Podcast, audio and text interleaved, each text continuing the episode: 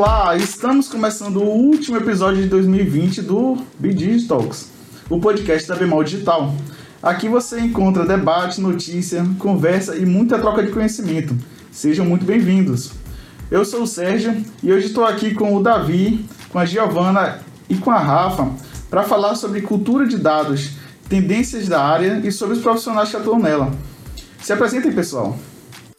O meu nome é Davi Martins, né? estou aqui na Bemol já há 13 anos, não consecutivos.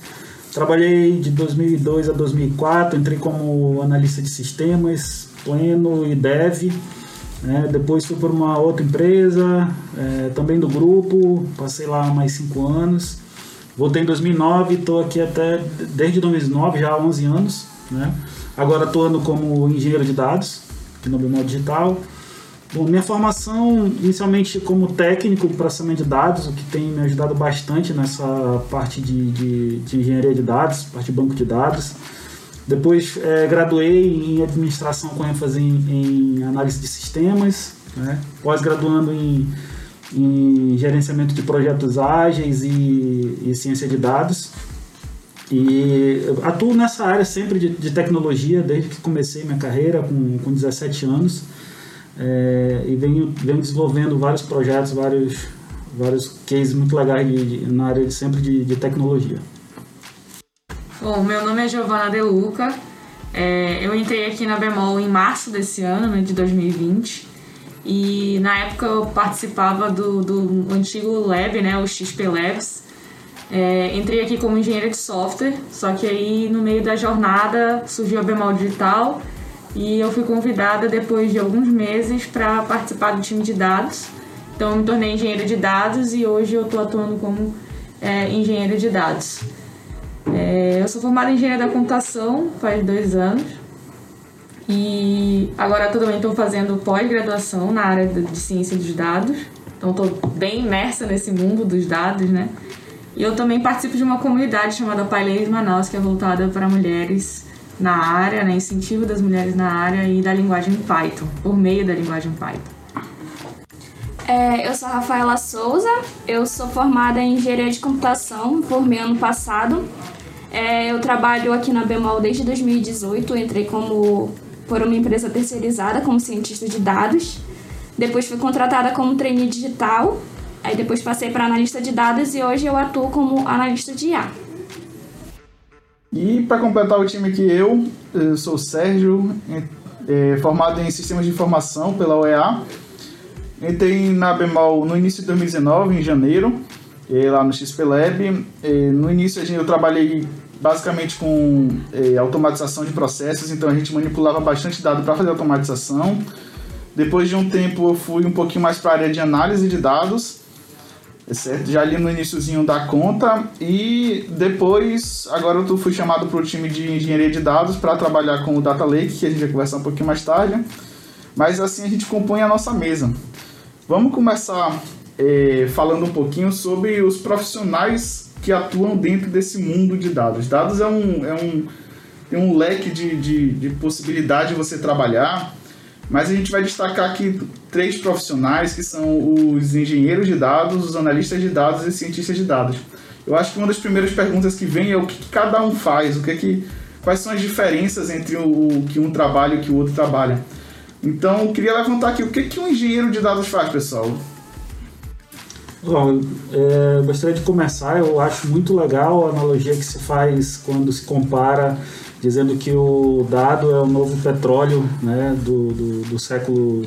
É, e acho que essa analogia é muito, muito válida porque, é, além do valor, assim como o petróleo teve muito valor, né, é, é preciso fazer todo um processo para que essa informação, esse dado realmente tenha um valor. É, é preciso você trabalhar, é preciso você tratar esse dado, extrair, e é um trabalho é, é, complicado, não é um trabalho fácil, né? É um trabalho que precisa ter as habilidades é, corretas para fazer isso, né? Até que esse dado realmente esteja disponível para que aí sim ele, é, sendo usado de forma correta, gere o valor, seja para a organização, seja para a pessoa individualmente, né? Enfim. Do meu ponto de vista, o engenheiro de dados ele é bem responsável pelo, é, pela primeira parte, digamos assim. É, desde, a gente precisa coletar esses dados de algum lugar, esses dados precisam ser é, é, gerados e coletados em algum momento. Depois ele vai ter que ser transportado até um lugar onde ele pode ser colhido de forma confiável. Então, esse processo entre colheita de dados e, e e transformação de dados, a confiança, o monitoramento se aqueles dados estão chegando no, no, de ponto, do ponto A ao ponto B de forma correta, isso tudo faz parte do, do profissional, do, do, da, da, do leque de é, atividade que o profissional de engenharia de dados faz, certo? É, então, eu acho interessante a gente começar a enxergar que dentro de toda essa cadeia que os dados faz, o, o engenheiro de dados geralmente é aquele que está ali no início, onde ele vai começar a a, enxergar qual seria a melhor forma de coletar os dados, é, quais são as possíveis fontes para que geram aqueles dados, é, quais são as transformações que aquele dado podem estar tá, é, é, sofrendo, quais são os ruídos que ele pode, pode estar tá sofrendo, e até chegar no nível de disponibilizar isso para alguém. Lembrando, a gente pode ver bem claramente que o, o engenheiro de dados ele não chega a enxergar o valor em si dos dados, ele não consegue, ele não vai trabalhar tanto com a parte de, de entender o negócio muito a fundo para poder extrair um valor específico daquele dado, mas sim como é que eu vou disponibilizar esse dado da melhor forma possível. O engenheiro de dados ele tem que saber assim um pouco do negócio para saber se aquele dado é confiável ou não. É, eu, na minha opinião, assim, é importante que ele saiba. Não precisa ser algo muito profundo, mas ele, quando a gente conhece do negócio, a gente vai conseguir validar isso de uma forma um pouco melhor geralmente o, o, o, profissional de dados ele não vai trabalhar sozinho. Então, nesse caso, quando ele vai querer validar esses dados, é interessante que a gente já tenha, por exemplo, o segundo, o segundo player aí, que seria o analista de dados. Ele em si vai conhecer um pouco melhor do, do, dos negócios, da regra de negócios, e ele vai conseguir atuar junto com o engenheiro de dados para poder validar aqueles dados lá no final de uma forma mais, mais eficiente, certo? Então, isso aí a gente já começa a, a perceber a diferença entre o engenheiro de dados e o analista de dados.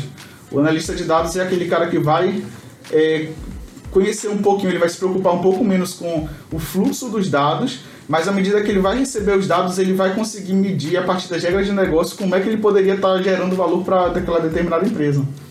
É, é interessante, né, que o engenheiro de dados ele vai organizar os dados, né, ele vai centralizar porque a gente pode ter mais de uma fonte, vai estruturar, organizar e disponibilizar para quem precisar usar. Uma dessas pessoas é o analista de dados e é por isso que é ele que valida, justamente pelo que o Sérgio comentou, porque ele vai saber das regras de negócio, então ele vai entender para ter certeza que todo aquele processo que o engenheiro de dados fez tá certo. Então, ele que conhece do negócio vai validar todo esse processo que foi feito pelo engenheiro de dados e também vai começar a gerar valor, né? O analista de dados já é essa pessoa que vai entregar o valor baseado no, no entendimento do negócio.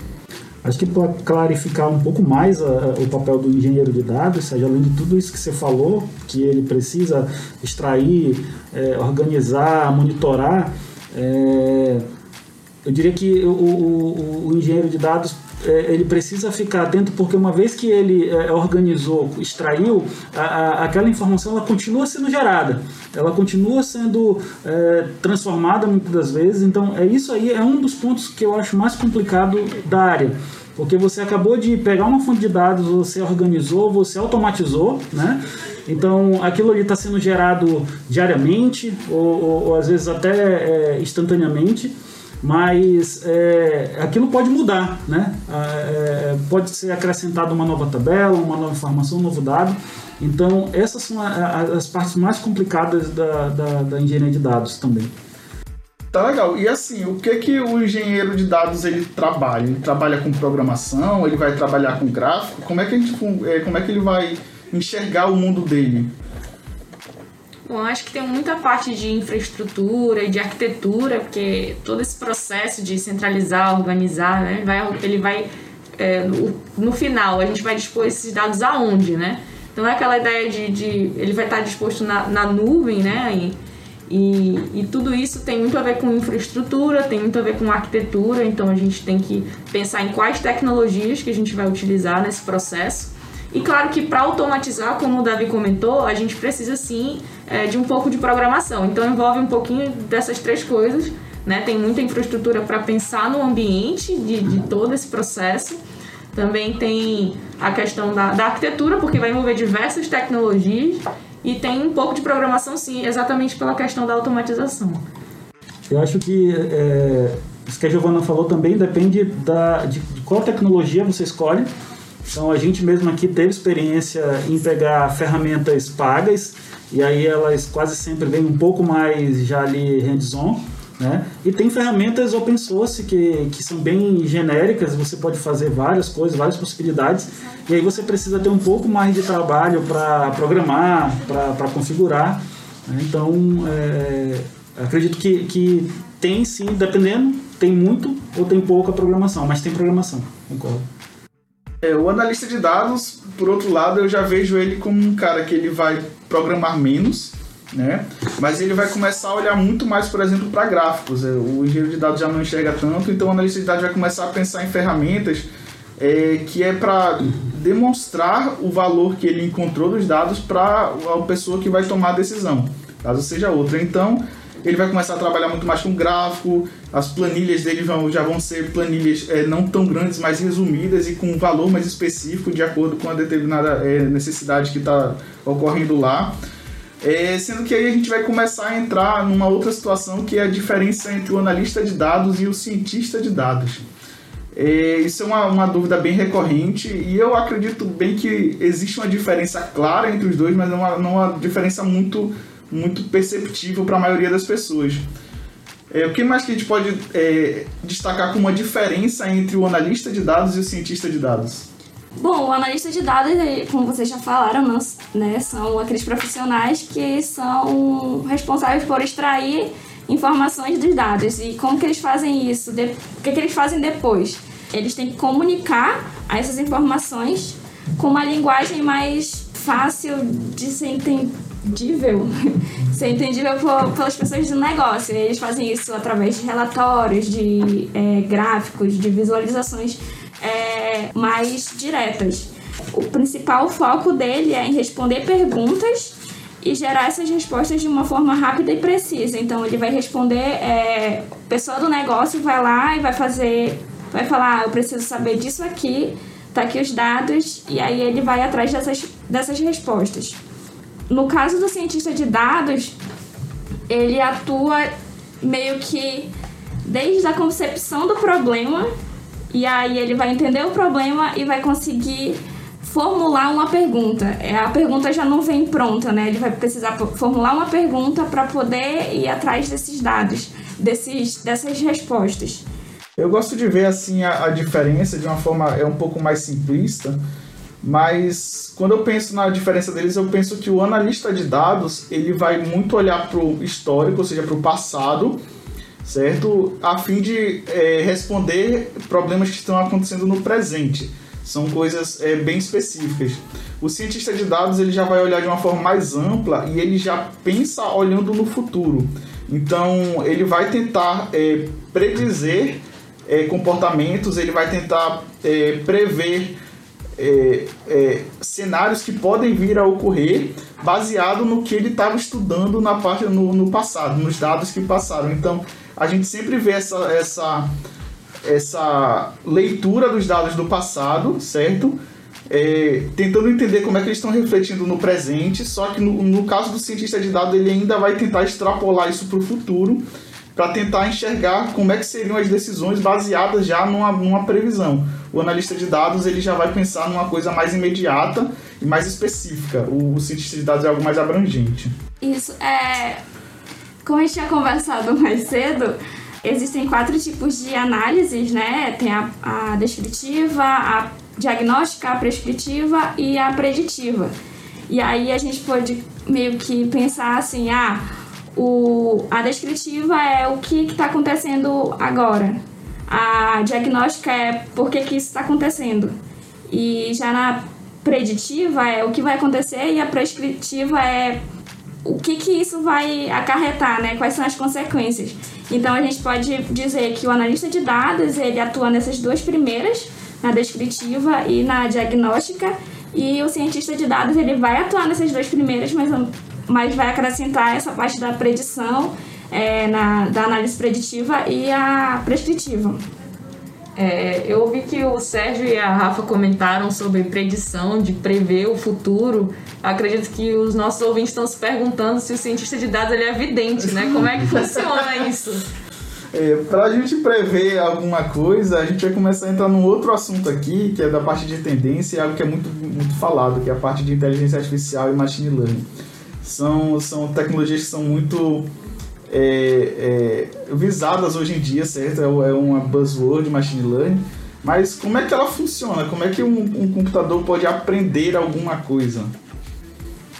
Assim, de uma forma resumida, a área de machine learning ela é uma sub-área né, da, da inteligência artificial que tem como objetivo desenvolver algoritmos que fazem com que o que ajudam a máquina a aprender. E como que ela aprende, né? Ela recebe um conjunto de dados, é, vai identificar algumas alguns padrões e a partir desses padrões vai resultar numa, numa previsão e com essa previsão é, a tomada de alguma decisão ou algo do tipo. Eu tive uma experiência em 2018 com, quando a gente começou a falar de machine learning aqui na empresa e aí a gente dividiu os times e tivemos um, um, umas imersões, uns treinamentos em, em Python, em Machine Learning, em algumas bibliotecas. E o que eu tive ali de experiência foi o seguinte, que é, você usa muito estatística e aí dependendo da, da pergunta que você tenha do problema e das respostas que você quer obter, você vai procurar o melhor modelo estatístico, né? e aí é por experimentação realmente, vai aplicar e vai é, depois comparar as, as respostas e, e, aí muitas vezes combinar para chegar no, melhor resultado. Né? É, uma vez eu ouvi uma explicação sobre machine learning, o aprendizado de máquina, né? que é, é parecido quando a gente é bebê ou quando a gente é criança e a gente está começando a aprender sobre o mundo que a gente começa a ver exemplos de algumas coisas e começa a identificar aquelas coisas porque a gente já viu alguns exemplos anteriormente. Então, quando a gente vê, por exemplo, alguma coisa diferente na rua e aí a gente pergunta pro nosso pai o que é aquilo, e ele vai falar é um cachorro. E aí você vai ter um exemplo do que é um cachorro e vai aprender o que é um cachorro. E aí daí para frente você já vai saber o que é um cachorro porque você já viu ele antes. Então é mais ou menos essa ideia, né? A gente aprende é, algo, é, algo que a gente já viu é, a gente entende isso para aprender e tentar prever o futuro. Legal. E, as tendências de, é, da parte de engenharia de dados? Eu, a gente fala muito aqui na Bemol de Data Lake. O que seria um Data Lake?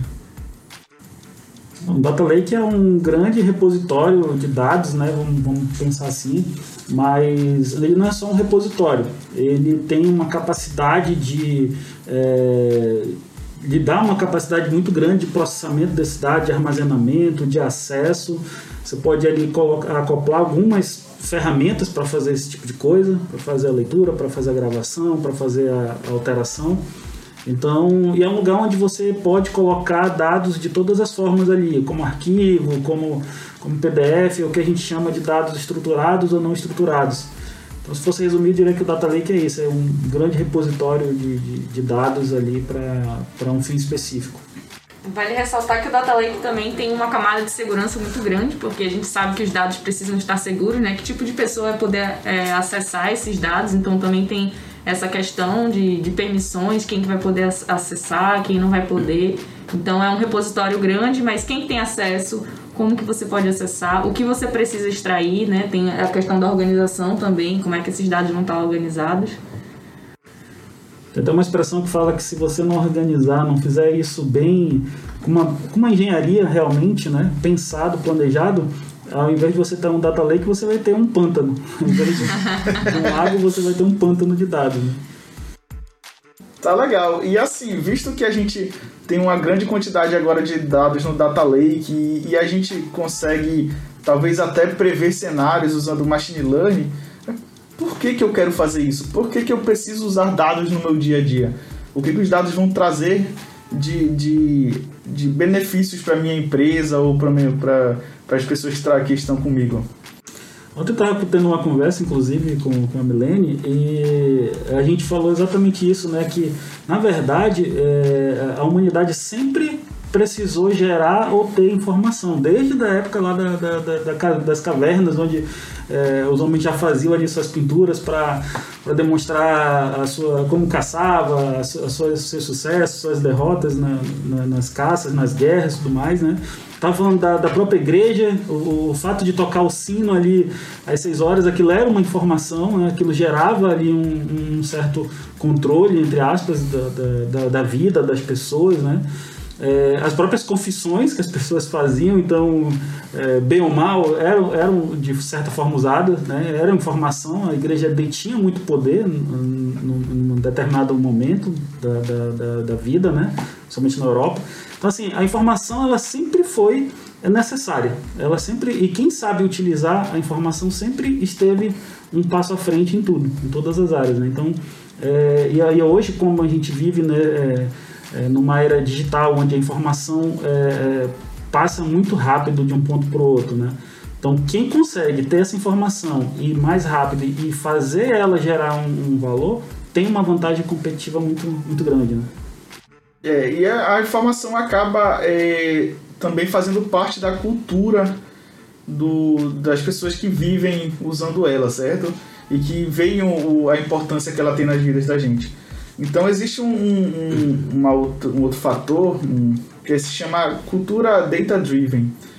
O que a gente poderia dizer que é uma cultura data-driven? A cultura uh, data-driven, eu acho que pegando a primeira palavra, né, cultura. Quando a gente fala em cultura, a gente já pensa logo que em costumes, em, em rituais, né? Então tudo que você pensa de cultura de um povo, então é aquilo que já está, é, você você nasce dentro daquilo, você está imerso, você faz quase que natural. Então pensando nisso é muito complicado você é, falar que uma empresa vai passar a ter uma cultura data driven, né? Então, ou seja, o driven é, é, é voltado, dirigido por dados. Então imagina, a gente tem uma cultura, né? muitas das vezes a, a empresa, os gestores, as pessoas mesmo, todos os níveis, fazem é, o seu trabalho, tomam algumas decisões de forma empírica até, né? É, sem, sem nenhum pragmatismo. Então, trazer uma cultura, se a gente pudesse resumir, é fazer o seguinte: agora ninguém mais é, age ou faz algo é, sem estar baseado em, em, em dados, em, em, fatos, né? É, e tudo que for fazer agora vai ser baseado, vai ser baseado nisso. Então, a gente passa a ter nossa vida toda é, profissional, as coisas que a gente faz, tudo baseado em dados. Eu vou fazer esse processo porque eu sei que isso vai trazer provavelmente é, um benefício tal ou uma redução de custo porque eu tenho dados e vou aplicar isso e vou testar.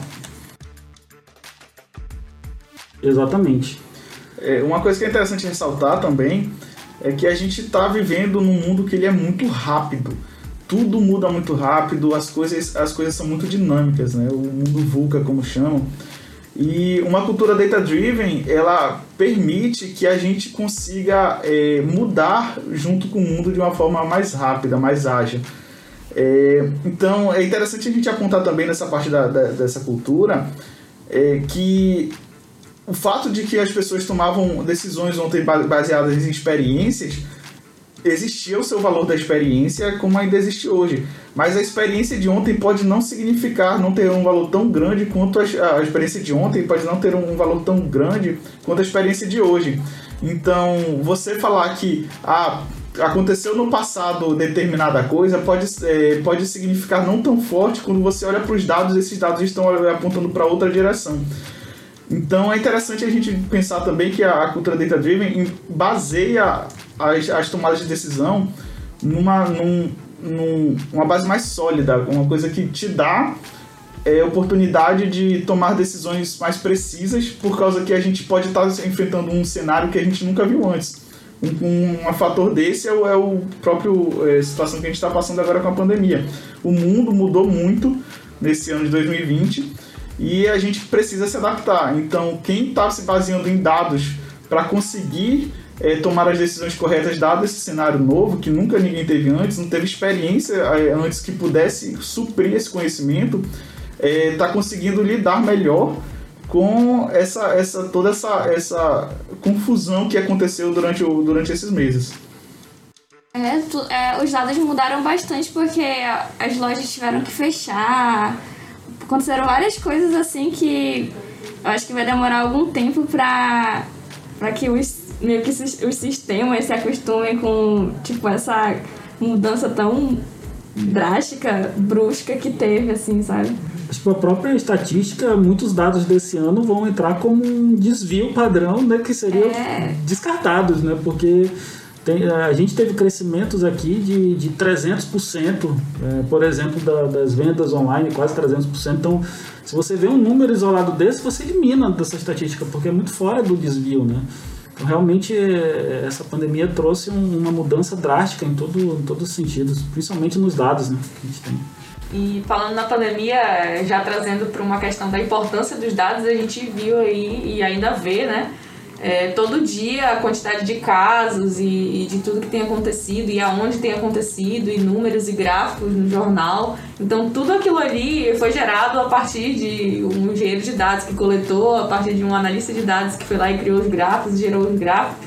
Inclusive quando a gente é, escuta que é, daqui tantos dias pode ter uma segunda onda ou alguma coisa do tipo, quem fez foi o cientista de dados que, que começou a fazer algum tipo de de manipulação e análise e, e, e, criou um processo de aprendizado de máquina para prever essa questão, né?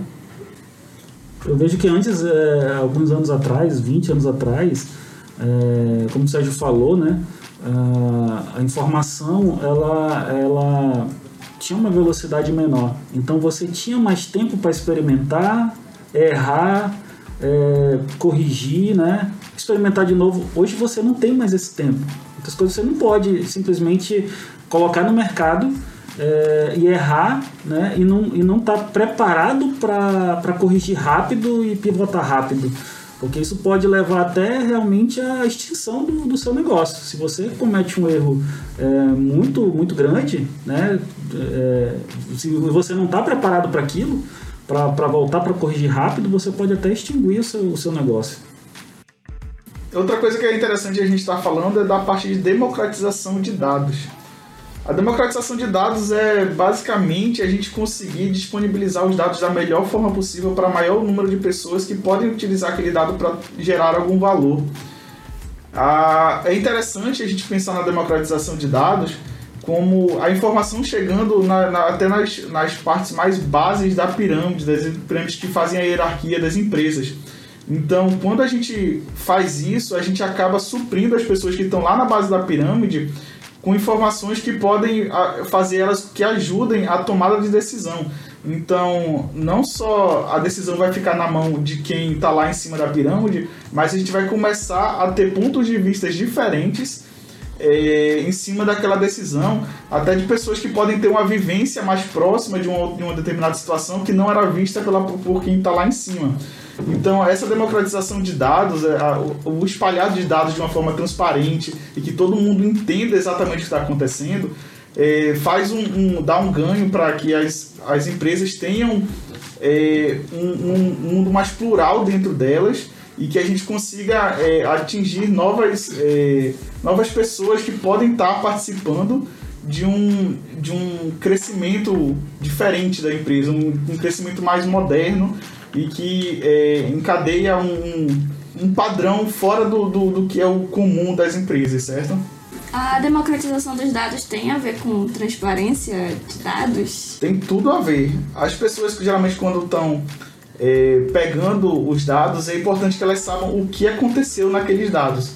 Então, não só ter os dados é, que ela precisa ter para tomar decisão, mas também de saber como aqueles dados foram gerados. Então, quais são os dados que estão à, à, minha disposição, certo? É claro que vão ter situações e situações onde que os dados realmente não podem ser é, abertos, certo? Sei lá, LGPD está aí para falar disso, mas é, a gente ficar, é, quanto mais conhecimento a gente tem à nossa disposição, eu acho que a gente abre um leque maior de possibilidades para que a gente tenha novos insights. E isso eu acho que é o que traz o ganho da democratização de dados. A gente poder enxergar isso de várias formas diferentes e, e entender exatamente o que está acontecendo por trás para que todo mundo consiga é, participar daquela decisão e a, a, empresa se tornar uma coisa mais maior e mais é, abrangente, né?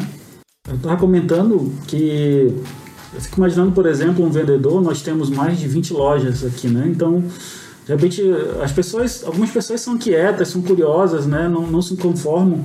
E aí fico imaginando um vendedor que está lá e fala, cara, eu queria que a minha loja vendesse mais, eu queria. Que, o que, que eu posso fazer para a minha loja ser ali entre top 5, top 6 que, que mais vende do grupo, né? E aí, na hora, você já pensa em informação. Eu preciso de informação, eu preciso saber por que, que, que a loja que mais vende é, é a que mais vende. Eu, eu preciso saber a, a, a, top 10, o que que, né, o que que, quais são os dados, é, que produtos mais vendem, né, qual, qual é o público que, que compra lá. Então, é, quando a gente pensa em democratização, é, é dar um, um, um é, subsídio para essa pessoa que está lá, um vendedor, por exemplo, um gerente de loja, é, ter essa informação, analisar e de repente tirar algum insight dali. Né? Entender o porquê que ele está naquela posição, o quanto ele poderia crescer, né? o quanto ele poderia, é, o que, que ele poderia fazer ali, aplicar alguma mudança para que ele pudesse é, é, subir um pouco mais de, de, nível ali da loja dele. Então, esse é um exemplo muito para o nosso mundo aqui, que é o mundo de varejo, né? Até porque quem tem a vivência do dia a dia na loja são as pessoas que trabalham na loja, né? E, então, foi o que o Davi falou. É muito mais interessante que essas pessoas tenham acesso à informação para elas tomarem a decisão para uma coisa que elas vão fazer, né? Do que uma outra pessoa que, que não faz parte daquele contexto, né? Tenha esse, esse acesso a essa informação e tome uma decisão que às vezes não, não condiz né, com o cenário real do dia a dia ali da, da loja, no caso. Acho que a democratização e a transparência, como a Rafaela colocou, ela só, eu só vejo benefícios nisso. É, eu acho que a, a única pessoa, as únicas pessoas que, que teria alguma coisa contra a democratização né, e a, a informação bem abrangente seriam pessoas que olham muito para o seu ganho pessoal e particular. Mas quando a gente pensa em coletividade, em crescimento, eu não vejo como não ter um crescimento, eu não vejo como ter inovação realmente em grande escala se todos não tiverem informação e dados e subsídios para propor essas melhorias, essas inovações. Né? E para encerrar, vamos para nossa última pergunta. Como é que é o dia a dia na Bemol Digital das pessoas que trabalham com dados? Bom, é, como eu sou do time de A, a gente tem um, uma aproximação muito forte assim, né, com o time de dados, é, aqui com a Giovana, com o Davi e com o Sérgio. Então, a gente faz essa parte também da, do analista de dados, né, de verificar se os dados eles estão, é, se eles estão é, corretos, é, colocando toda a parte de, do conhecimento do negócio para verificar se está se tá tudo certo, né? Porque tem vezes que algo pode parecer que tá certo, mas tem algo escondidinho ali que só analisando muito minuciosamente, minuciosamente a gente consegue encontrar. Então, aqui no time de A, a gente tem alguns pequenos times dentro, né? É, eu sou do, do time de crédito. A gente trabalha com essa parte de escola de, de contrato, é, escola de empréstimo, de comportamento durante o mês do, de, um, de um certo cliente. Tem a parte de relacionamento com o cliente, que já entra a parte de processamento natural de, de linguagem, de linguagem natural. Tem o pessoal de vendas que já, já encontra essa parte mais de sistemas de recomendação, segmentação de clientes e meio que tudo que a gente faz a gente precisa de dados e, e é meio que isso. E aí, para puxar sobre um pouco mais sobre o que eu, o Sérgio e o Davi fazemos, né? Já que a Rafa tá comentando sobre o que o time dela faz, é, o time dela é, precisa desses dados o mais estruturados e organizados possível para eles não terem que se preocupar também com essa parte. Então, como a gente comentou no início, né, os engenheiros vão exatamente coletar esses dados da fonte, centralizar no que a gente explicou que é o data lake, estruturar direitinho e disponibilizar para quem precisa, né, dando acesso seguro para as pessoas que precisam extrair, que no caso é, é o time da, da Rafa, né? Que faz todas essas análises e etc. E também tem mais um grupo né, que, que trabalha no nosso time, que é um outro grupo de analistas de dados. E na Bemol também tem diversos analistas de dados, e é interessante que é, cada setor marketing, contabilidade, financeiro, compras, tem um analista de dados para fazer uma análise específica para aquele setor, para responder as perguntas daquele setor. Né? Então, é, existem profissionais de dados espalhados por toda a Bemol, não só na Bemol Digital, e sempre fazendo essas análises tentando responder as perguntas. É, assim, eu tenho 23 anos na área de tecnologia desenvolvendo software, né? E há quatro meses pivotei, mudei para a área de, de, engenharia de dados. E o dia a dia é muito legal, é, é diferente, é tecnologia, mas é diferente de desenvolvimento de software. É, como a Rafa falou, traz desafios, você está sempre em busca da verdade, né, é, do dado, da informação. E eu acho que, que todo engenheiro quer é ver isso, é o resultado lá final dele gerando um produto novo, gerando um valor para a empresa, para as pessoas que trabalham na empresa, para a sociedade. Eu acho que é isso que motiva o nosso dia a dia, é estar é tá buscando isso, buscando essa verdade e que essa verdade chegue a, a todas as pessoas que, que interessam. Eu acho que vai muito além de tecnologia, né, também, porque o profissional de dados, ele tem que saber se comunicar muito bem com as outras áreas. No caso do nosso time, o time de IA, a gente conversa muito diretamente com as áreas é, marketing, compras, para entender os problemas que eles estão passando e, e conversa com, tanto com a parte de gerência quanto os analistas para a gente entender um pouco melhor. E ter dados corretos é, é muito importante para esse processo de, de, de, inteligência artificial, porque é como a gente falou lá no início. Eles vão, eles vão aprender a partir dos dados. Se o teu dado estiver errado, pode acontecer algo muito ruim. Ele vai aprender errado. Ele né? vai aprender errado. Então é muito importante ter essa visão muito minuciosa assim de da, dos dados e e do negócio e saber se comunicar com essas pessoas para entender meio que um pouco de todas as áreas assim. E assim encerramos mais um episódio do BD Talks, com um tema que vem ganhando cada vez mais força. Esperamos que com essa conversa tenhamos esclarecido o que fazemos por aqui e também te inspirado a conhecer mais essa área. Para encerrar, procure a Bemol Digital nas redes sociais e fique por dentro de todas as novidades de 2021. Estamos no Instagram, no Facebook e LinkedIn. Depois de nos seguir, conta pra gente o que achou desse assunto. E também deixa sugestões para os assuntos do ano que vem. Que 2021 seja um ano melhor para todos. Feliz ano novo! Tchau, tchau! Tchau, tchau, gente! Feliz ano novo! Tchau, tchau! Até mais! Até 2021.